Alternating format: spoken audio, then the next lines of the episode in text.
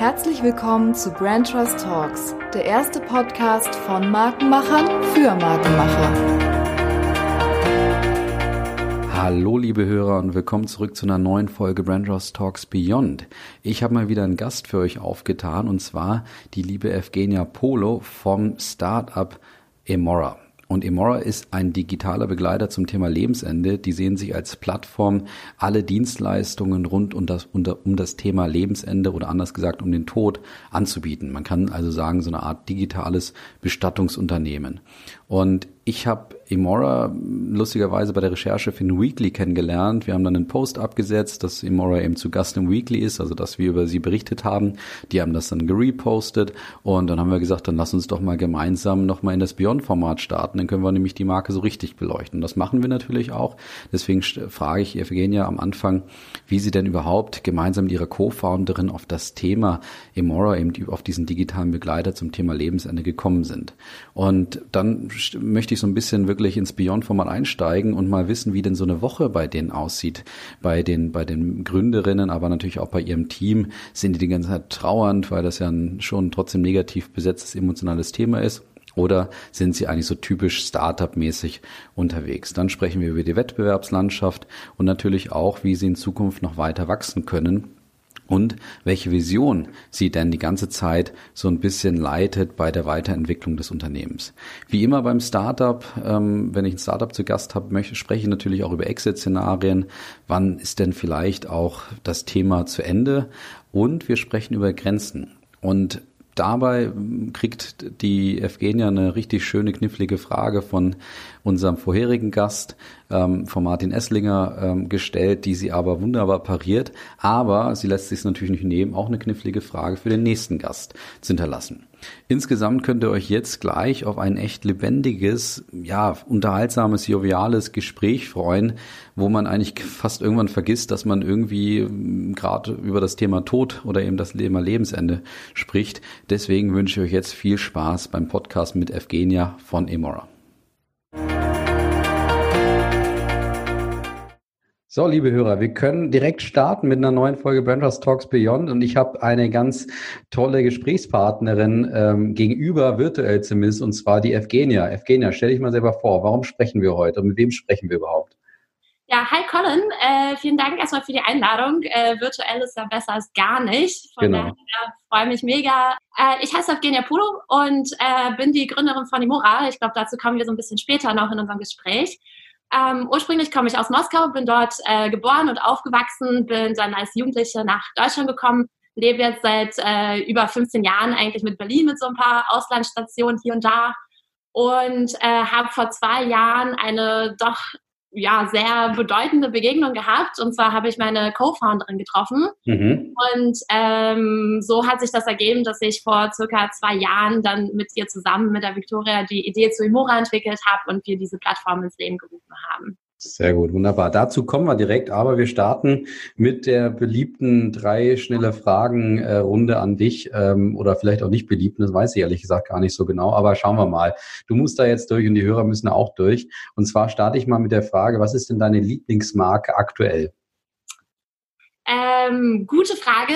Ähm, ich habe tatsächlich eigentlich eine Marken-Awareness, würde ich sagen. Allerdings ähm, finde ich, dass es so viele Produkte und Themen und Verticals gibt, dass ich mich gar nicht äh, unbedingt auf eine festlegen kann. Ähm, ich habe mal zwei mitgebracht. Also zum einen finde ich Aesop wirklich schön. Ähm, ich finde es irgendwie ähm, sehr spannend, wie diese Marke sich entwickelt hat zu einem doch super erfolgreichen Business. Ich finde es auch sehr innovativ und ähm, tatsächlich irgendwie so diese Kombination von industrial und trotzdem so super hip, ähm, mhm. ist etwas, was mich total anspricht. Ähm, und so aus der Berlin, äh, Berlin Bubble ähm, finde ich Einhorn sehr spannend. Ähm, Gibt es ja auch schon seit ein paar Jahren. Ich finde aber, wie die Firma es geschafft hat, eben die Kommunikation um ein, ich würde jetzt nicht sagen Tabuthema, aber doch mhm. um ein Thema zu stricken, welches jetzt irgendwie nicht ja, welches dann einfach auch ganz anders erzählt werden kann, ähm, finde ich, haben sie sehr, sehr gut gemacht und sind auch so fresh und hip unterwegs äh, und machen das wirklich gut. Sehr gut, wunderbar. Dann äh, Lieblingsmarke der Kindheit. Würde ich eher weniger tippen, dass es Einhorn oder, oder Elf ist. was, was, was wäre das, wenn du dich mal dran erinnerst? Äh, ich bin ja in den äh, 90ern in Moskau ähm, groß geworden. Ähm, ich glaube, wenn ich so an meine Kindheit zurückdenke, es gab irgendwie keine Marken. Ja. Also es gab irgendwie äh, schon so die Sportanzüge mit drei Streifen, aber die waren ja. dann nicht Adidas. und ähm, ich erinnere mich aber, wie ich mit meinem Dad irgendwie durch die City gelaufen bin und er mir als Kind versucht hat, so Automarken beizubringen. Hey, guck mal, das ist ein okay. BMW. Das ist ein VW, das ist ein Mercedes und äh, im Russischen heißt jedes Auto, was nicht aus Russland kommt, so ähm, Foreign Marke, also so okay. ausländische Marke. Und äh, das war irgendwie ganz cool, halt diese ganzen Marken äh, auswendig zu können ähm, als kleines Kind. Und ich glaube, davon fand ich Mercedes tatsächlich am romantischsten, weil mir damals erzählt wurde, ja, Mercedes, ähm, so hieß halt die Tochter von Benz und danach ist das Auto genannt. Ich habe jetzt eigentlich im Zuge äh, der Podcast-Vorbereitung äh, eigentlich mal geschaut, es ist gar nicht wahr. Ja. Ähm, Mercedes ist gar nicht die Tochter von Benz, äh, sondern von einem Rennfahrer aus der, aus der Zeit, von Emil Jelinek. Trotzdem fand ich aber diese Geschichte, man widmet den, ja. so ein Auto einer Frau, fand ich dann doch ganz schön. Sehr gut, wunderbar. Okay, und jetzt die äh, gefürchtete Frage, aber doch gern äh, beantwortet, glaube ich. Ähm, du in einem Wort, also du oder deine Marke selber, also auf dich bezogen. Ähm, ja, ich empfinde mich ja als Mensch und nicht als eine Marke, aber ich würde sagen, boah, ja, so visionsrealistisch. Okay, interessantes Wort. Das musst du erklären ich habe äh, hab eine Zeit lang bei Amazon gearbeitet mhm. und äh, Jeff Bezos hat ja die äh, 14 Leadership Principles irgendwann mit definiert für, für das Unternehmen und ich finde, viele davon sind ja tatsächlich ähm, Evergreens. Und eins davon ist Think Big. Ähm, das ist so der Teil der Vision. Ich finde immer, so diesen Nordpolarstern zu haben und zu wissen, okay, wo soll denn die Reise hingehen, ist irgendwie ganz cool. Ähm, was mich aber, glaube ich, als Person doch auszeichnet, ist mein extremer Realismus. Ähm, mhm. also ich bin ein recht rationaler Mensch und kann Sachen gut zerstückeln und äh, aneinanderreihen und ähm, habe aber trotzdem immer das Gefühl, dass es ganz gut ist zu wissen, wohin man denn möchte. Und aus diesen beiden äh, Wörtern setzt sich dann Visionsrealismus zusammen. Super, wunderbar. Ja, so Wortneuschöpfungen sind bei so Einwortwerten oder generell bei Kernwerten immer gern gesehen, aber passt super. Hochspezifisch, gut beschrieben, wunderbar. Dann sind wir, glaube ich, warm, um jetzt so richtig ins Gespräch zu kommen zum Thema Emora, weil das ist ja der Hintergrund, warum wir uns sozusagen hier getroffen haben. Und ähm, da können wir mal, können wir mal reinstarten, indem du noch mal so ein bisschen beschreibst, was ist denn Emora eigentlich? Ja, let's go. Ähm, Emora ist, ähm, versteht sich als eine Plattform, die alle Informationen und Dienstleistungen zum Thema Lebensende anbietet. Das heißt, alles rund um das Thema Tod und Sterben, ähm, Bestattungen, ähm, Bestattungsvorsorge, auch Trauerbegleitung. Ähm, am Ende nennen wir es immer ganz gerne Lebensende, was natürlich auch mit der Marke Emora ganz gut korrespondiert. Mhm. Ganz konkret heißt es eigentlich, dass wenn Menschen einen Trauerfall haben oder ein Sterbefall bevorsteht oder man sich proaktiv mit diesem Thema beschäftigt, man auf Imora eine Antwort findet. Und äh, in Form von Dienstleistungen sind das eben Möglichkeiten, Bestattungen zu organisieren. Man kann bei Partner und äh, Dienstleister finden, wie zum Beispiel Trauerredner oder Trauermusiker, äh, mittlerweile nach und nach jetzt deutschlandweit. Und äh, wir finden auch das Thema Trauer absolut wichtig, denn ähm, mit dem Verlust oder mit dem Tod eines Menschen, äh, ja, da, da bleibt ja einfach eine große Lücke. Und wir versuchen auch durch verschiedenste Formate wie unseren Podcast, unser Magazin und so weiter, da das Thema Trauer und Abschiedskultur auch so ein bisschen ins Licht zu rücken und dieses Thema generell zu enttabuisieren und einfach mhm. zugänglicher zu machen mit Hilfe von digitalen Möglichkeiten. Sehr gut. Du hast ja eingangs schon gesagt, ähm, dass du oder diese Begegnung mit deiner Co-Founderin hattest, die euch ja dann so ein bisschen auf das Thema gebracht hat. Erzähl doch mal äh, so ein bisschen was über euren eigenen Gründungsmythos, wie ich den gerne nenne. Das ist ja doch vielleicht eine ganz interessante Geschichte. Wie kam das zustande? Wie habt ihr euch getroffen? Und wie kamt ihr zu der Gründung? Ja, es ist tatsächlich irgendwie so eine ähm, Happy Story, kann man sagen, ähm, Happy Match. Ähm, ich habe letztens ähm, auf so einer Konferenz gesprochen und äh, da wurde ich gefragt, ja, was ist denn eigentlich so der Starting Point einer jeden Geschichte? Und irgendwie, was mir spontan so in den Kopf gekommen ist, war, es ist eine Kombination aus Erfahrungen, also all dem, was man irgendwie vorher schon erlernt, gelernt hat und so weiter. Und es ist so das gewisse Extra, irgendwie so eine Prise Inspiration, die dann in einem bestimmten Moment zusammenkommen. Und irgendwie war das bei uns genau, genau der Fall. Also Victoria und ich haben uns kennengelernt in dem Grace Summer Camp. Das ist ähm, in Berlin ein, ja, ich würde sagen, ein Bootcamp, ein mehrwöchiges Bootcamp für ähm, Frauen, die ein Unternehmen aufbauen wollen. Okay. Ähm, Hashtag Female Leadership ähm, war ein super cooles Programm. Es waren 16 ähm, Frauen aus der Dachregion die sich mit ihren verschiedensten Ideen, Hauptsache es sollte irgendwie ein, ein, Business, äh, ein Business sein, bewerben konnten. Und äh, wir wurden beide ausgewählt und wurden auf eine dreiwöchige Inspirational Journey durch Berlin geschickt und ähm, haben super viel mit äh, Mentoren gesprochen, mit anderen Gründerinnen, äh, Workshops bekommen, mit Pitch-Trainern zusammengearbeitet und in diesem ähm, Safe Space ist eigentlich so die Idee zu Imora und auch der Name Imora tatsächlich geboren. Und ich habe gleich am ersten Tag dort Victoria kennengelernt und das war so ein bisschen der, der Anfang der ganzen Geschichte. Und äh, gekommen sind wir zu diesem Summercamp aus ja, unterschiedlichen Gründen, so wie wir auch zwei unterschiedliche Menschen sind. Victoria hatte tatsächlich schon diese Bestattungsidee, sage ich mal, im Kopf, ähm, entstanden aus persönlichen Erfahrungen in der Familie dass man gesagt hat, dass sie gesagt hat, auch, ähm, boah, ein bisschen digital wäre wär gut und wenn es irgendwas gäbe, was mich wirklich an die Hand nimmt, ähm, würde mir das oder hätte mir das extrem weiterhelfen können. Und ähm, ich war zu der Zeit auch gerade aus meinem äh, Job raus und habe auch geschaut nach einer Idee, die zum einen natürlich irgendwas mit Digitalem zu tun hat. Ich habe vorher viel in Startups gearbeitet, aber ich habe auch nach einem Thema gesucht, was irgendwo eine große gesellschaftliche Relevanz mitbringt und was natürlich irgendwie auch alle Menschen betrifft, weil ich das ganz spannend finde, ähm, wenn man sagt, hey, man hat ja jetzt nicht nur eine Customer Persona, irgendwie ist jeder einzelne Mensch ein potenzieller Kunde. Mhm. Und bin so auch auf das Thema Lebensende gekommen, ähm, habe mich mit einer Idee beworben, die eher in die Richtung ging, was können wir denn eigentlich machen, um länger gesund zu leben, bevor wir denn sterben?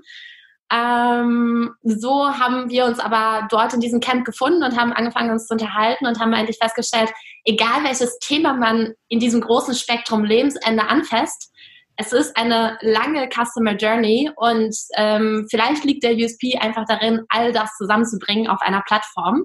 Mhm. Und das war so der Starting Point der Emora Journey. Ja, cool. Jetzt nochmal, das habe ich, hätte ich vielleicht am Anfang fragen sollen, aber Emora, äh, ich habe mich auch auf die Suche begeben nach dem Begriff, was er bedeutet. Ich war mir nicht sicher, ob ihr es aufgelöst habt auf der Webseite. Deswegen erzähl doch nochmal, was der Begriff überhaupt bedeutet. Ähm, Emora ist eine, ähm, ja, äh, ein erfundenes Wort, äh, okay. wo äh, nach einem abendlichen Brainstorming äh, ganz, ganz viele verschiedene Impulse reingeflossen sind. Ähm, es ist was Feminines. Mhm. Ähm, es ist, äh, es inkludiert die Wörter Emotion, More, auch Immortal und auch Amore. Und wir wollen damit ein, ähm, wir wollten ganz bewusst eigentlich weg von ähm, weiß ich nicht, äh, bestatten jetzt.de ähm, hin zu einer Plattform, die, ähm, wo man sich den Namen gut merken kann, die etwas sehr Solides hat, trotzdem recht elegant und feminin ist und äh, sozusagen unter diesem Umbrella dieser Emotionen fließt. Mhm. Sehr gut. Ähm, dann erzähl mal, ähm, was ihr so im, im, Marketing eigentlich derzeit tut, ähm, um, ich sag mal, diese, diese Plattform so aufzuladen, wie ihr das gerade tut. Weil das ist natürlich, äh, ihr seid ja in einem schwierigen Feld unterwegs. Es ist irgendwie eben mit Trauer, mit, mit vielleicht auch negativen Emotionen verbunden. Aber ihr wollt ja genau das eigentlich nicht ähm, damit verbinden, sondern eigentlich auch ein bisschen darauf vorbereiten, aber mit einer vielleicht auch positiven Emotionen so, eine, so einen Perspektivwechsel, möchte ich mal sagen, herbei äh, ähm, steuern. Ähm, aber das, dem kannst du jetzt auch komplett widersprechen, was ich sage, wenn ihr dann eine komplett andere Intention habt. Ja, also äh, gute Frage. Ähm, ich finde, du hast in sehr, sehr vielen Punkten recht. Ähm, vielleicht, also wir, wir haben ja so, so ein bisschen zwei, zwei große Themen. Ne? Zum einen wollen wir das Thema Lebensende wirklich ins, ins Licht drücken. Ich sage es mal in Anführungsstrichen, aber am Ende ist es genau das. Wir wollen das Thema beleuchten aus allen Facetten. Mhm. Und ich glaube, so das Zentrum dieser, äh, die, all dieser Facetten ist eigentlich, der Tod ist normal. Ähm, es wird uns alle früher oder später heimsuchen. Wir werden wahrscheinlich ähm, Trauerfälle zu bewältigen haben. Das heißt, dieses Thema und die Einstellung zu diesem Thema, ähm, ja, sie ist irgendwo zum Teil negativ. Ich glaube, es gibt auch wiederum sehr, sehr viele Menschen, die einen sehr gesunden Umgang zu diesem Thema haben. Dieses Thema ist traurig, ähm, aber wir sagen immer ganz gerne, es muss halt nicht trist sein. Und wir glauben, dass man ähm, durch die Auseinandersetzung mit der eigenen Endlichkeit, mit dem Thema Sterben, gegebenenfalls auch für sich, also das heißt für die Lebenszeit eigentlich wichtige Learnings rausziehen kann und vielleicht auch zu einem ja, zu einem besseren Leben kommen kann, wenn man sich eben der Endlichkeit bewusst ist und irgendwie nicht die Hand davor hält, sondern das eben akzeptiert.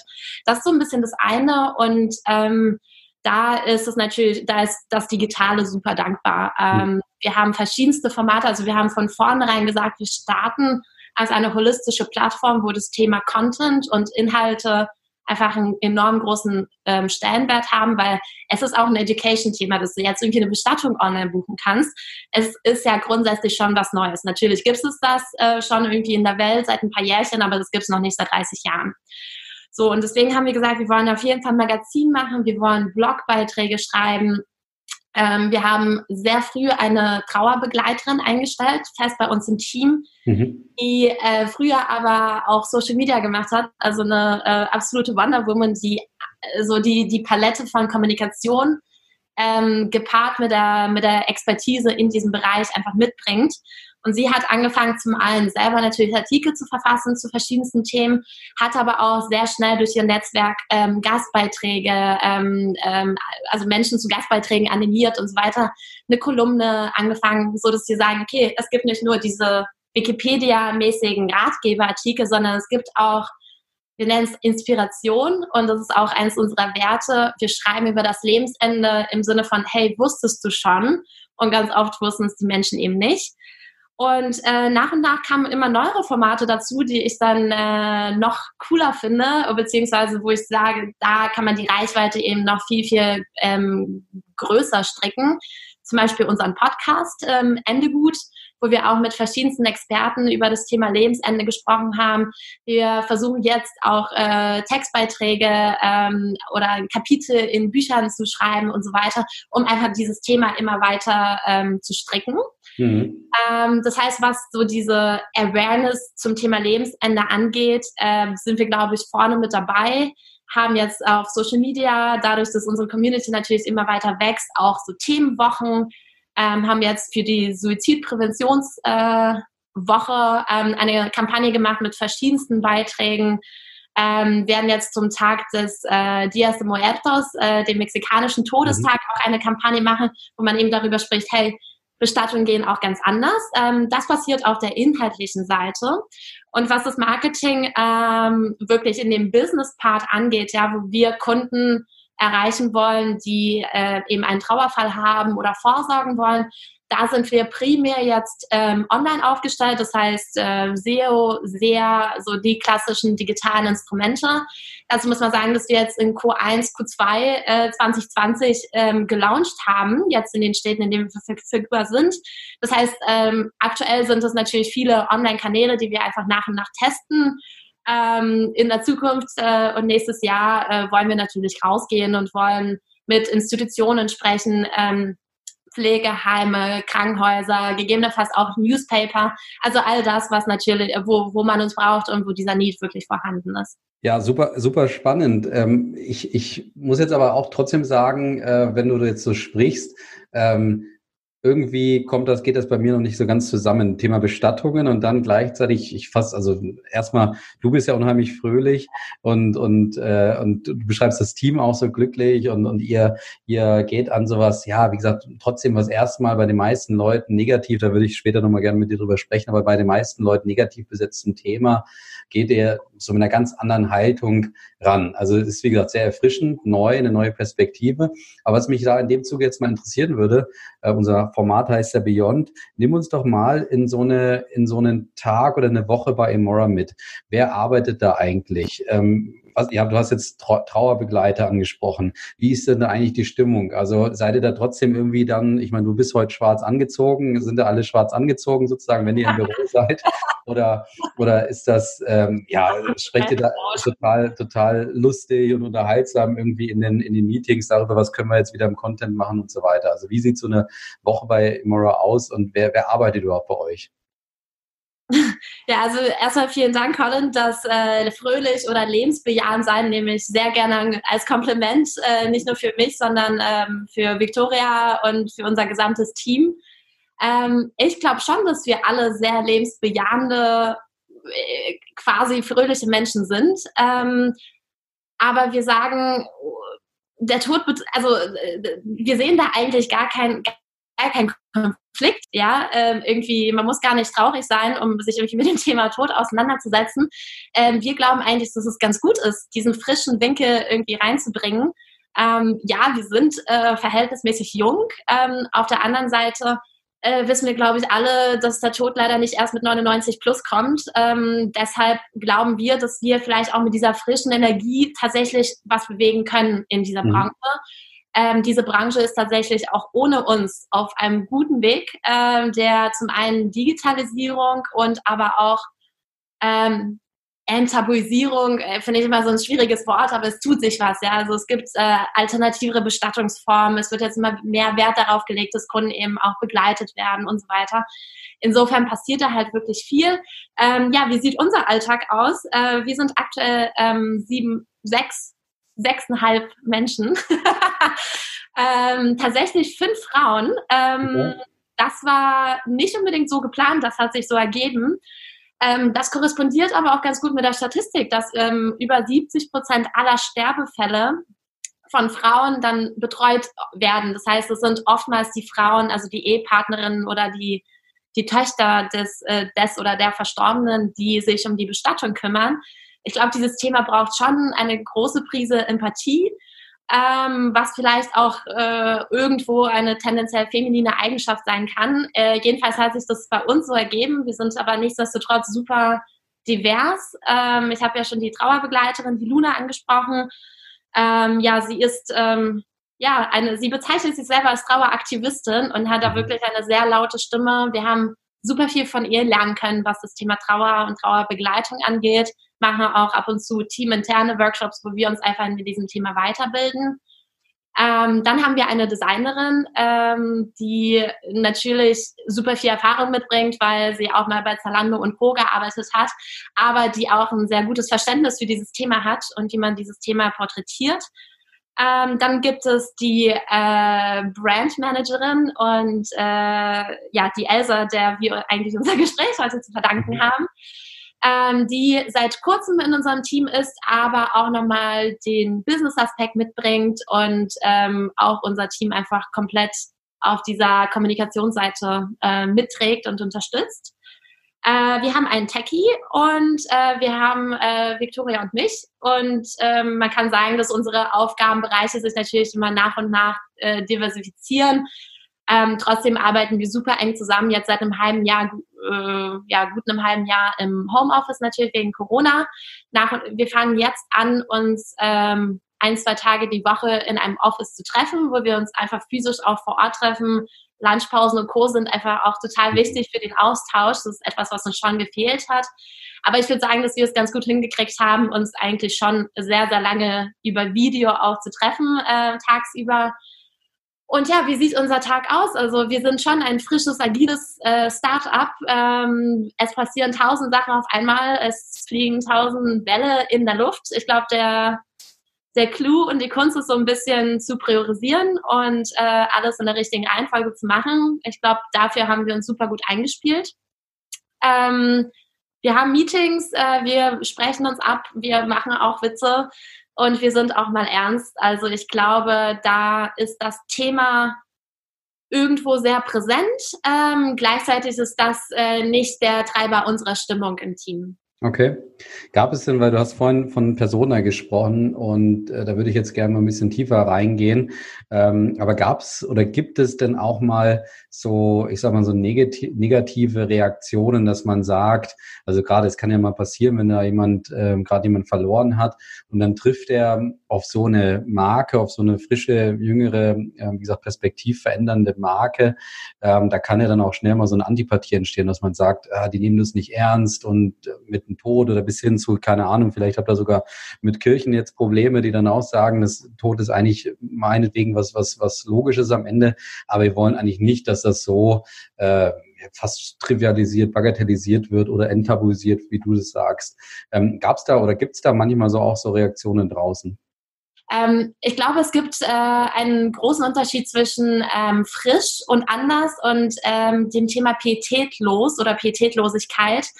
Ähm, das ist etwas, ähm, wo wir uns ganz klar dagegen positionieren. Ähm, wir haben von vornherein unsere Werte definiert als ähm, Vertrauen, Transparenz und Inspiration. Inspiration äh, tendenziell in diesem inhaltlichen Sektor, wo wir über das Thema Lebensende sprechen und Vertrauen und Transparenz eben in unserem Daily Business, wo wir Familien unterstützen, die ich glaube, das kann man fast generell so sagen, die einfach durch eine emotional und organisatorisch extrem schwere Zeit gehen in diesem Moment. Ähm, wir haben bisher tatsächlich keine negativen äh, Reaktionen auf unseren Auftritt ähm, erhalten. Und ich glaube, ein großer Grund ist, dass wir ja mit verschiedensten Partnern, lokalen Partnern vor Ort pro Stadt arbeiten. Mhm. Und ähm, unser Gedanke ist, die Vielfalt im Markt abzubilden. Ähm, es gibt sehr traditionelle Bestatter, es gibt sehr klassische, es gibt moderne, es gibt welche, die sich auf Sternenkinder spezialisiert haben. Es gibt einfach eine komplette Palette. Und diese Vielfalt wollen wir abbilden, weil wir eigentlich sagen, hey, dieser Mensch, dieser Bestatter ist ähm, so relevant in dieser Emotion, emotional schwierigen Zeit. Ja, das ist der Mensch, der dich an die Hand nimmt, der, ähm, der dir zuhört und so weiter. Ja. Und dieser Mensch muss einfach passen. Und mit Imora machen wir es möglich, dass Kunden eben nicht bei irgendeinem Bestattungsinstitut landen, sondern dass sie vorab innerhalb schnell, äh, ja, äh, innerhalb ganz äh, weniger Sekunden oder Minuten auf Imora den richtigen Bestatter beispielsweise finden oder den richtigen Trauerredner. Und ich glaube, dieses Matchmaking ähm, führt natürlich auch dazu, dass Menschen tendenziell eher vor eine bessere Wahl gestellt werden, wo wir diese, sag mal, ich mag es nicht, wie Mora aufgestellt ist, Geschichte eigentlich komplett umgehen können. Ähm, ich glaube, die sehr traditionell, äh, traditionell geprägten Familien, ähm, die googeln vielleicht auch nicht, ja. Also mhm. so die, die, die googeln, erwarten vielleicht auch etwas zeitgemäßes und ich finde das Wort da eigentlich ziemlich passend, weil zeitgemäß heißt jetzt nicht ultra hip, oder extrem äh, altmodisch. Es kann eigentlich alles sein. Ähm, Hauptsache, es passt eben zu der Person und zu dem Verstorbenen. Mhm, verstanden. Ähm, wie ist denn das überhaupt, wenn du jetzt schon vom Googlen sprichst? Weil das hatte ich ja damals in unserem Weekly auch so ein bisschen gesagt ähm, oder, oder auch versucht zu beleuchten.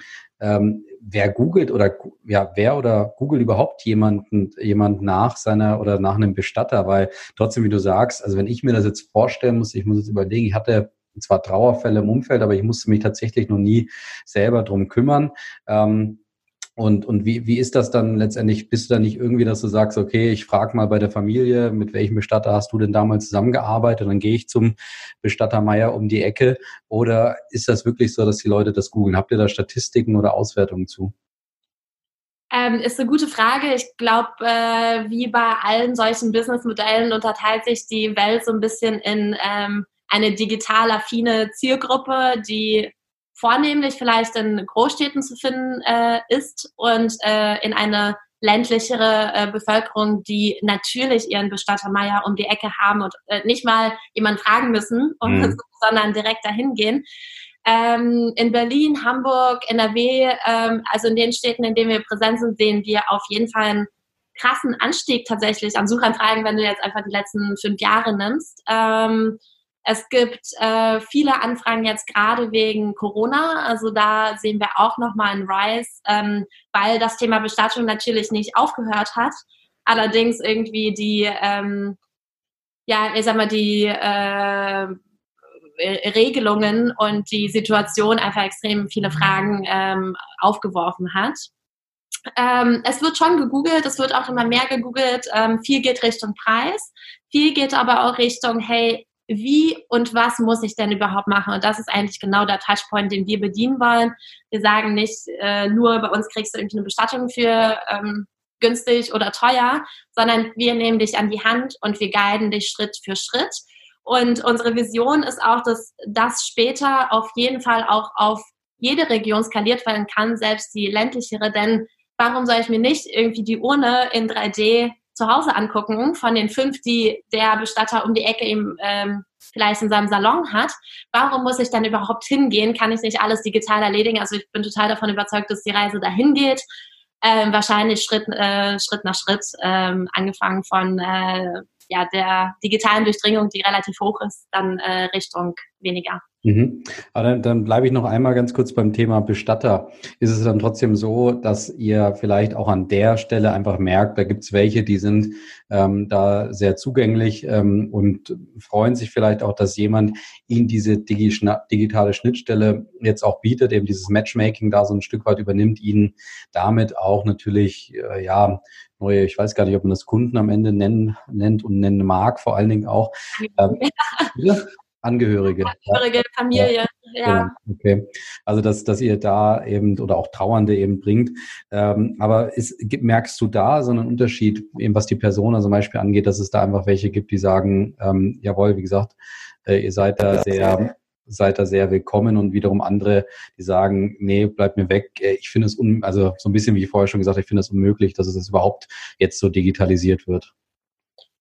Ja, äh, gute Frage. Äh, ich ich sage mal ein ganz klares Ja. Ähm, es gibt ähm, große Unterschiede. Ich glaube, das ist aber in jedem Plattform-Business so ein bisschen dieses Chicken-Egg-Problem. Ähm, so wie jetzt wahrscheinlich keiner mehr challenged, ob irgendwie TripAdvisor Sinn macht, ähm, stehen wir natürlich vor ähnlichen Herausforderungen.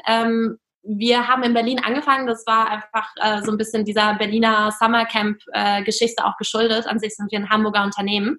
Haben aber in Berlin angefangen, unser Partnernetzwerk aufzubauen und ja, die erste Akquise lief tatsächlich sehr gut, aber es war auch challenging. Ähm, es gibt Bestatter, die haben wirklich schöne Webseiten mittlerweile, gehen teilweise selbst transparent mit den Preisen um. Es gibt wiederum andere, die sagen, hey, wir sind hier irgendwie seit 150 Jahren äh, wir haben hier zig Vorsorgeverträge irgendwie zu liegen. Warum sollte ich dann überhaupt? Und ähm, das ist, glaube ich, ganz normal ähm, und das dauert einfach. Ähm, was wir aber sehen, ist, dass auch tatsächlich viele Quereinsteiger in die Bestattungsbranche kommen.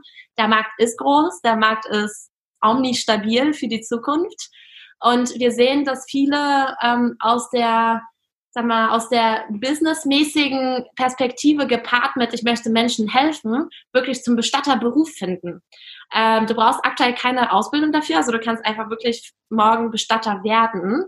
Und ähm, ich glaube, so diese niedrige Barriere führt eigentlich Menschen auch dazu, dass, äh, also dass einige sagen, hey, ich möchte einfach ein besseres Bestattungsinstitut beispielsweise aufbauen und da äh, steht Digital First natürlich an erster Stelle. Mhm. Äh, du hast es jetzt ja eben schon ein bisschen angesprochen, beziehungsweise wir, wir sind ja schon fast mitten im Thema drin, was denn so ein bisschen den Wettbewerb auch angeht. Ähm, wie entwickelt sich denn da gerade der Markt? Also wer sind da eure Wettbewerber? Sind es eben Bestattungsunternehmen, die auch digital sind oder sind es sogar auch andere Plattformen, die fernab von Emora eigentlich das gleiche Ansinnen haben und dort auch gerade in diesen Bereich reinstarten? Ähm, also unsere äh, Partner, Bestattungsinstitute, beziehungsweise eigentlich alle Bestattungsinstitute in Deutschland und äh, hoffentlich dann auch ähm, über Deutschland hinaus, ähm, sehen wir eigentlich als äh, Partner. Und mhm. ähm, wir glauben total an die gemeinsame Wertschöpfung. Ich glaube, wenn jemand 20 Jahre lang Menschen begleitet hat und auch total up-to-date ist, was irgendwie die neuesten Regulierungen und Bestattungsformen angeht, dann ist das der absolute Experte, bei dem ich landen möchte, wenn ich mich ganz bewusst für diese Person entschieden habe.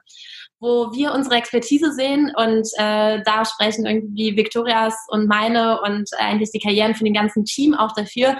Wir sind irgendwo strategisch, Business Development, Marketing ähm, orientiert aufgestellt. Mhm. Äh, heißt, unsere ähm, unsere Fähigkeiten und die, die besten Fähigkeiten liegen darin, dass wir Kunden abholen, ansprechen, begleiten können, wir verstehen was von ähm, digitaler Guidance, von äh, Customer Journeys und so weiter. Und wir verstehen aber auch gleichzeitig was von Transparenz und mittlerweile auch was von Bestattungen.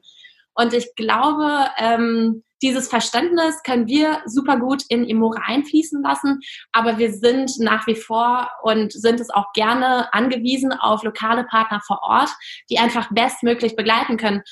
Ich glaube nicht, dass man unbedingt in zehn Jahren immer zu einem Bestatter gehen muss, aber dass es diese Menschen gibt und dass man mit denen sprechen kann und vielleicht, wenn man möchte, irgendwie dahin gehen kann oder man einen Hausbesuch hält. Das wird meiner Meinung nach auch weiterhin so sein, denn dieses Thema ist persönlich und das ist auch etwas, was ähm, ich von unseren Partnerbestattern höre. Dieser persönliche Faktor, den kann man versuchen nach und nach zu, ins Digitale zu bringen den kann man aber nicht eliminieren, weil am Ende ist es einfach nicht wie Schuhe kaufen. Und ähm, wir verstehen oder ich hoffe, wir verstehen äh, nach und nach immer mehr und äh, arbeiten ja auch jeden Tag daran, eben dieses, diese Persönlichkeit im Digitalen abzubilden. Ähm, was den Wettbewerb angeht, ähm, so sehe ich da UK relativ weit vorne. Also da ähm, muss man auch sagen, herrschen einfach andere Gesetze. Ähm, mhm. Da kann ein Endkunde beispielsweise, also ich kann irgendwie sagen, okay, meine Oma ist verstorben. Ich kann morgen einen Termin bei der ähm, äh, bei der Krema für die Kremation vereinbaren und kann es quasi so als äh, D2C ähm, Service nutzen. Ähm, das geht in Deutschland nicht. Das heißt, hier ist der Bestatter oder eine Plattform, die äh, Bestattung organisiert, irgendwo immer dazwischen.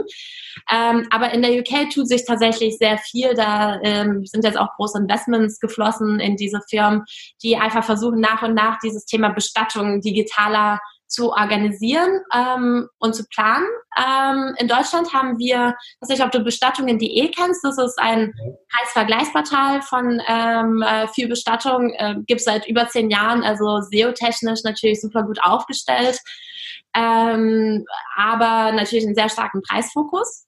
Ähm, dann gibt es äh, noch ein, zwei ähm, Startups, die sich auch ähm, um das Thema Bestattungsorganisation kümmern ähm, wir positionieren uns irgendwo mit dem Mora in der Mitte und so ein mhm. bisschen auch so ein bisschen als Dach darüber, weil wir auch von vornherein gesagt haben, hey, es ist eben nicht nur die Bestattungsorganisation, es ist das Thema Lebensende und das ist eigentlich auch so der USP, über den wir uns äh, profilieren. Sehr gut. Ja, dann, dann lass uns mal vielleicht so ein bisschen den Markenbereich, äh, wenn man äh, verlassen. Beziehungsweise nee, eine Frage hatte ich hier noch, ähm, weil du vorhin schon vom Thema vom Thema Customer Journey gesprochen hast. Vielleicht nimmst du uns da nochmal so ein bisschen mit. Was gibt es denn dort für sage ich mal, so, so Touchpoints eben in dieser Customer Journey, wo ihr sagt, da, da, da liefern wir ein bisschen was anderes, da liefern wir was ganz Spezifisches. Du hast ja den Podcast angesprochen, das Magazin angesprochen. Es ist natürlich auch trotzdem wahrscheinlich die Art und Weise, wenn da mal ein trauender Angehöriger vielleicht sich auch bei euch eben meldet oder ähm, vom Bestatter irgendwie kommt. Ähm, aber was gibt's denn noch so für, für Touchpoints entlang der Customer Journey, wo ihr sagt, da gehen wir so ein bisschen anders an das Thema heran? Ähm, gute Frage. Also zum einen äh, als Plattform haben wir natürlich den Vorteil, dass wir Kunden in verschiedensten Phasen der Customer Journey und Lebenssituation auch abholen können. Ähm, wir haben viele Fälle, wo ähm, jemand mit, ich sag mal, 55 plus Jahren oder teilweise auch schon früher sagt, hey, ich möchte einfach alles geregelt haben. Ich möchte jetzt die Summe X überweisen. Ich möchte wissen, dass diese Summe safe ist und ich möchte auch gleichzeitig sagen, ich möchte in einem Friedwald hier um die Ecke, also in einem äh, Waldfriedhof bestattet werden. Und ich will, dass das Thema ein für alle Mal erledigt ist, um meine Angehörigen zu entlasten.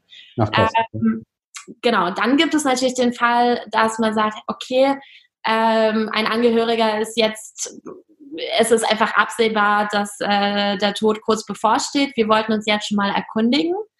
Ähm, und dann gibt es natürlich diesen ganz akuten Fall, okay, ähm, Person X, X ist jetzt einfach im Hospiz oder im Pflegeheim verstorben, was müssen wir jetzt machen? Und ähm, ich glaube, wir haben für jede Customer Persona in dem Sinne oder für jede Lebenssituation natürlich ähm, Leitfäden, äh, Inhalte, ähm, arbeiten nach und nach an der Prozessoptimisierung und Automatisierung, dass man sagt, okay, du bist jetzt hier, dann musst du das und das und das machen und dann kommst du auch dazu. Also das heißt, wir versuchen wirklich jetzt schon den Kunden an die Hand zu nehmen und ihn eben durch die Schritte, je mhm. nachdem, wo sich der Kunde in der Customer Journey befindet, eben mitzunehmen. Und der ganz große Vorteil ist einfach dieses Universum an Inhalten, wo ähm, man sich über verschiedenste Themen schlau machen kann. Ähm, also es kann wirklich so banal wie schwierig sein, zum Beispiel Beileid ähm, oder Mitgefühl auszusprechen. Ne? Ähm, und da versuchen wir eben diese verschiedensten Themen ähm, zusammenzufassen und den Kunden dann auch später zur Verfügung zu stellen, ähm, in Form von Artikeln, in Form von Vorschlägen. Ähm, ich denke da später vielleicht auch an, an das Design von Trauerkarten und so weiter. Also wirklich alle möglichen Dinge und deshalb ist das Thema Bestattung auch so komplex. Und deswegen gibt es, glaube ich, auch im Markt noch nicht so viele äh, digitale Unternehmen, die wirklich so State of the Art geworden sind, auch global gesehen noch nicht, weil dieses Thema aus tausend verschiedenen Fragmenten besteht. Und die Kunst, das alles zusammen in eine Customer Journey zu stricken, ich glaube, darum geht es und äh, da versuchen wir jeden Tag einen Schritt weiterzukommen. Super, wunderbar, sehr spannend, wie du das mit der Customer Journey beschreibst. Ähm, ich würde jetzt gerne diesen Markenbereich mal verlassen und so ein bisschen über die Zukunft von euch auch sprechen. Und du hast es eingangs schon mal gesagt, der Nordpolarstern von, äh, was war das jetzt, äh, bei Amazon war es, glaube ich, das Thema, ne? In dem Zuge hast du es angesprochen. Ähm, der hat euch oder hat äh, guidet da das gesamte Amazon-Unternehmen. Aber wie ist das bei euch? Gibt es sowas? Du hast eben schon von einer Vision gesprochen, aber gibt es da fernab nochmal einen anderen Polarstern, in dem ihr äh, versucht zu verfolgen? Oder wie können wir uns das vorstellen? Ja, also mein äh, Visionsrealismus, äh, damit habe ich natürlich nicht auch äh, hoffentlich das ganze Team angesteckt. Ähm, wir haben natürlich Ziele und wir haben Pläne und wir haben Visionen. Unsere Vision ist ganz klar, die Marke und die Anlaufstelle für das Thema Lebensende im Internet zu werden. Das heißt, so ein bisschen wie Airbnb für Wohnungen, Amazon für Produkte, also dieses ah, Instant State of the Art, ich brauche Hilfe, aha, Emora kann helfen. Da wollen wir auf jeden Fall hin und äh, das natürlich recht zeitnah. Und auf dem Weg dahin gibt es eine Reihe von Zielen und ich sag mal Streams, die wir zeitgleich und äh, auch manchmal nebeneinander, manchmal übereinander verfolgen. Ähm, wir sind jetzt aktuell ähm, in Berlin, Hamburg, äh, wie gesagt Rhein-Ruhr äh, aktiv, expandieren dann stark in den äh, Süden, wollen also im, das Imora-Angebot, das heißt unser Partnernetzwerk, äh, mit dem wir Bestattungen ähm, in jedem Ort anbieten können, ähm, deutschlandweit ausbauen und äh, unser Angebot entsprechend expandieren. Ähm, dann ähm, haben wir jetzt äh, eine Kooperation mit einer Versicherungsgesellschaft geschlossen, die das Thema finanzielle Vorsorge einfach mit uns zusammen abdecken wird. Ähm, das heißt, dass auch über Imora das Thema Bestattungsvorsorge viel breiter als Universum ausgebaut kann. Und ich glaube, der ähm, USP darin liegt eben zu sagen, okay, zum einen habe ich bezahlt oder ich kann in Raten bezahlen für mein Lebensende, aber gleichzeitig kann ich auch schon alles regeln. So, ich kann sagen, wie ich bestattet werden möchte und so weiter und somit einfach den Angehörigen ein volles Paket hinterlassen, dass sie sich nicht in einem ja, in einem Emotion des Verlustes eben noch mit organisatorischen Sachen ähm, irgendwie auseinandersetzen müssen. Das ist das nächste, was bei uns kommt. Ähm, als drittes äh, haben wir uns auf die Fahne geschrieben, Bestattungen visueller zu machen. Wenn man sich ähm, Bilder von Bestattungen anschaut, ich glaube, da haben wir alle schwarz im Kopf und äh, Lilien, klassische Musik. Ähm, die Realität sieht mittlerweile schon ganz anders aus und äh, wir wollen das Ganze online darstellen. Das heißt, wir arbeiten jetzt ähm, daran, Bestattung darzustellen, zu visualisieren und ein Gefühl dafür zu geben und quasi sozusagen die Experience Bestattung ähm, einfach auf die neue Ebene zu heben. Äh, dazu hoffentlich mehr in ein paar Monaten. Super, Evgenia, da sind wir, sind wir gespannt darauf, auf die, auf die Zukunft, was da noch kommt. Ähm, jetzt würde ich gerne mit dir noch weiter über, über das Thema Grenzen sprechen. Und da hast du jetzt eine richtig knifflige Frage ähm, hinterlassen bekommen, und zwar von Martin Esslinger von Ortlieb, mit dem ich eben äh, in der letzten Episode gesprochen habe. Und die Frage, die spielen wir jetzt mal ein. Dann würde ich fragen, warum äh, denkst du, dass du deine Marke auf Amazon verkaufen musst? Und wenn nicht, äh, warum du die explizite Entscheidung getroffen hast, es nicht zu tun?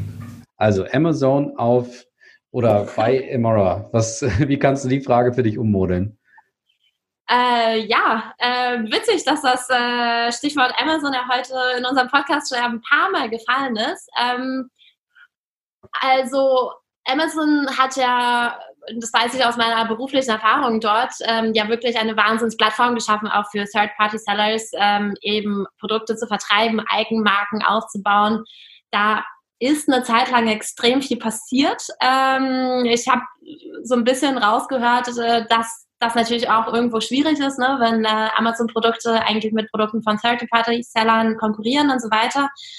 Ich glaube, es ist ein guter Kanal. Äh, es kommt eben darauf an, was äh, eigentlich die Marge hinter dem Produkt ist. Ähm, Amazon nimmt äh, eine Provision von, weiß nicht, 5 bis 30 Prozent, nehme ich mal an, je nachdem, in welchem Vertical man sich da bewegt.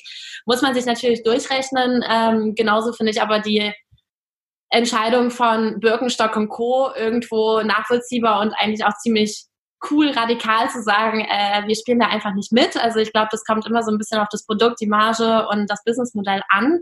Ähm, für uns als Simora, ähm, wir glauben auch, dass ähm, das Thema Bestattungs, ja, äh, und Bestattungsprodukte, seine Särge, Kerzen, Urnen und alles Mögliche, ähm, schon sich auch mitentwickeln wird. Ähm, ein Sarg sieht aus wie ein Sarg. Wenn man irgendwie Richtung USA schaut, sehen Särge teilweise schon total abgespaced aus. Ähm, ich glaube, da wird noch viel passieren in den nächsten Jahrzehnten, einfach weil dieses Thema Individualisierung des letzten Abschiedes auch immer mehr eine Rolle spielen wird.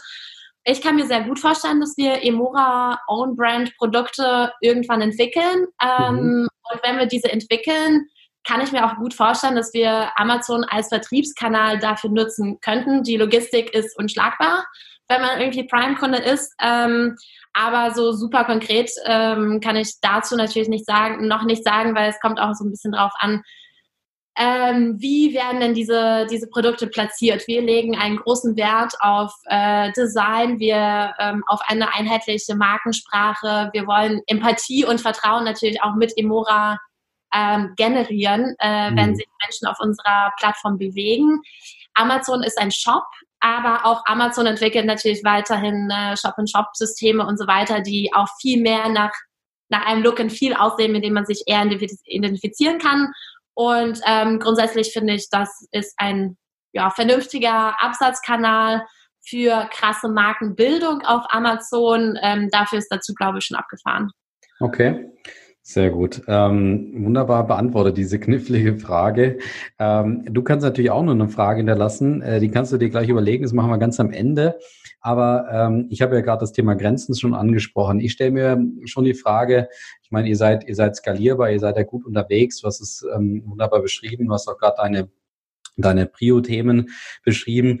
Trotzdem ähm, fordern wir ja von, von Marken, die wir begleiten, ähm, immer wieder auch ein, sich klare Grenzen zu setzen, wo, wo ähm, diese Marke eben da auch ihr Ende findet sozusagen. Und wie wäre das bei euch? Habt ihr für euch so gewisse Leitplanken oder auch Grenzen ähm, schon gesteckt, wo ihr sagt, wir, wir bleiben zum Beispiel immer dieses Matchmaking und jetzt selber, keine Ahnung, ein Bestattungsunternehmen zu gründen in Städten oder ähnliches ist für uns ein No-Go? Ähm, oder wie, wie, kann, wie können wir uns das jetzt derzeit vorstellen?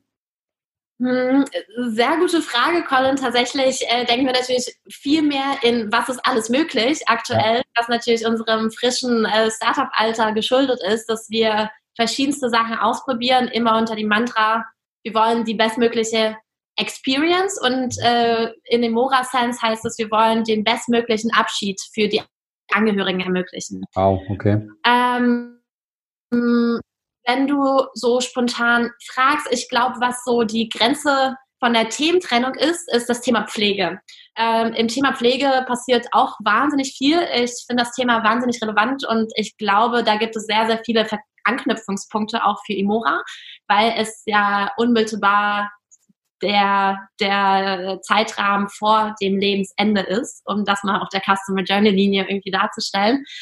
Ähm, ich sehe uns nicht in dieses Thema stärker eintreten. Ich glaube, es gibt super viele coole Startups, Unternehmen und auch große Unternehmen, die äh, in diesem Bereich arbeiten, mit denen wir super kooperieren können.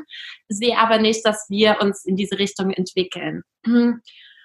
Ähm, was ich sehe, ist äh, das Thema digitaler Nachlass. Ähm, das wird ein sehr spannendes Thema, mhm. glaube ich, mit der Digitalisierung unserer Gesellschaft. Ähm, Ich glaube, wir beide haben mit Sicherheit super viele Passwörter und vielleicht irgendwie ein paar Bitcoin-Keys irgendwo rumliegen im Idealfall.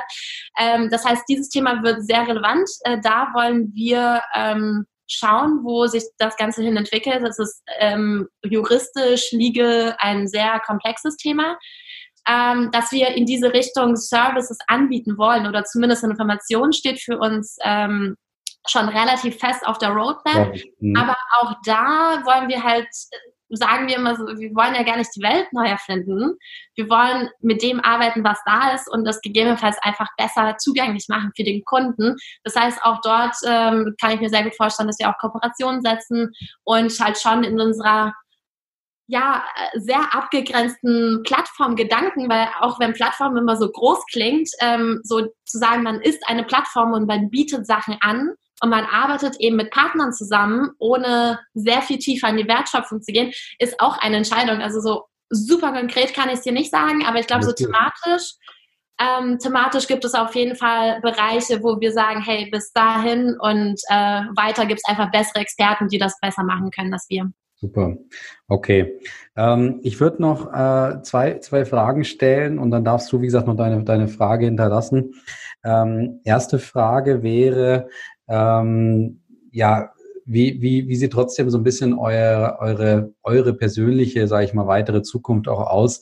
Ähm, und die Frage stelle ich gerne bei Startups im Sinne von, gibt es irgendwo auch ein Ende für euch, wo ihr sagt, ähm, wenn wir in die Richtung abdriften, dann sind wir raus? Oder gibt es auch trotzdem meinetwegen von den Foundern einfach das Ziel, okay, wenn wir die Umsatzgrenze erreicht haben, dann, dann exiten wir, verkaufen wir das ganze Ding, super, dann ist unser Ziel erreicht? Oder ist das eher trotzdem so ein, so ein Leidenschaftsthema? Ich weiß, die Frage ist immer schwierig, aber äh, interessiert mich trotzdem. Also erstens, grundsätzlich, was ist euer, gibt es ein Exit-Szenario? Und zweitens, jetzt aber auch ganz persönlich, würdest du irgendwann sagen, wie gesagt, wenn wir in die Richtung abdriften oder den Investor bekommen äh, oder ähm, ähm, deine Kollegin aussteigt, dann bin ich auch raus. Äh, wie, wie sieht das bei euch aus? Uh, wow, ja, ähm, also vielleicht zum einen, ich kann, glaube ich, für uns beide sprechen, dass wir das wahnsinnige Glück haben, ähm, sehr gut zusammenzupassen und sehr gut zusammenzuarbeiten. Ähm, also mein Statement ist jetzt irgendwie knapp zwei Jahre alt. Äh, ich finde nichtsdestotrotz, ähm, es ist ähm, ja, es ist ein Match, äh, wo es sehr schade wäre, wenn es diesen Match einfach irgendwann nicht mehr gibt. Das heißt, wir haben beide, glaube ich, das Commitment. Victoria hat ihren Job gekündigt, ähm, um Imora aufzubauen. Ähm, ich habe mich dafür committed und wir sind eigentlich solange wir nicht das Gefühl haben, es läuft, auch ohne uns, gibt es erstmal keinen Grund auszusteigen. Und ich glaube, es wird noch eine ganze Weile dauern, bis wir, und wir sind beide auch recht perfektionistisch angehaucht, bis sie sagen, hey, es läuft ohne uns. Also eigentlich kann ich mir diesen Moment ähm, kaum ausmalen, wie der aussieht, weil es geht ja immer nach vorne und es geht auch immer ein bisschen nach rechts und links. Das heißt, ähm, so, so das Spektrum äh, der Arbeit wird ja nicht absehbar weniger. Ähm, ich glaube, es ist auch kein Geheimnis, dass APX, ähm, also der Fonds von Axel Springer und Porsche, unser erster Investor war. Mhm. Ähm, somit ist die ganze Geschichte natürlich als äh, VC-Case ausgelegt. Ähm, wir glauben ganz stark daran, dass das äh, ein skalierbares Modell sein kann. Ähm, wir sind da am Testen und probieren, was denn davon genau skalierbar, was äh, internationalisierbar sein kann und so weiter. Und ähm, dieses Thema ist auch, ist ja ein junges digitales Thema jetzt verglichen mit Zalando und Co. Ähm, insofern habe ich das Gefühl, wird es auch noch eine gute Weile dauern, bis man eben wirklich verstanden hat, also bis dieser ganze mit uns äh, gemacht hat. Das heißt, ähm, die, ganze, die ganze Reise ist eine langfristige und es ist auch gut so, ähm, weil dieses Thema natürlich auch Zeit und Empathie und ähm, einfach äh, so emotional ist am Ende, ähm, dass man das nicht auf eine reine Prozessoptimierung irgendwie ähm, reduzieren kann. Super. Okay, okay, dann wie gesagt nochmal die, die vorletzte Frage und dann hinterlässt du noch deine Frage. Was sind denn so deine äh, oder eure aktuellen Herausforderungen so jetzt eher in der Gegenwart bzw. näheren Zukunft, denen ihr euch jetzt insbesondere vielleicht aus Markensicht auch stellen müsst? also die ähm, Markenbekanntheit von Imora zu äh, vergrößern und ähm, an die Endkunden heranzutragen. Ich glaube, das ist so die Hauptchallenge oder die Hauptaufgabe, die wir mit Imora haben. Ähm, denn erst wenn die Leute die Marke kennen und auch wahrnehmen, hat ja Imora die, die Chance, sich zu dieser zentralen Anlaufstelle ähm, zum Thema Lebensende zu entwickeln. Ähm, ich glaube, wir machen schon ähm, recht viel und äh, vieles auch ganz gut. Also wir sehen, dass unsere Social Media Community wächst. Wir werden nach und nach auch weitere Formate wie Podcasts und so weiter ähm, zu diesem Thema machen. Ähm, aktuell sind wir am expandieren, äh, wie ich äh, vorhin schon erwähnt habe, und wollen einfach schnellstmöglich äh, Imora deutschlandweit verfügbar machen. Ähm, und wir stellen schon fest, dass jetzt in Berlin und in Hamburg, also irgendwie kennt sich die Branche ja extrem gut. Ja? Mhm. Es gibt, äh, ich glaube, 5000 Bestattungsinstitute ungefähr, also oder 5000 Bestatter auf 80 Millionen Menschen, ja echt ein kleiner Kreis. Das heißt, man kennt sich, man spricht miteinander. Und trotzdem kann man sagen, dass unsere Netzwerke jetzt in Berlin, Hamburg und Co. schon gut sind. Ja, also wir kennen irgendwie über eine Ecke oder zwei eigentlich viele, viele Menschen und kommen da sehr schnell in Kontakt.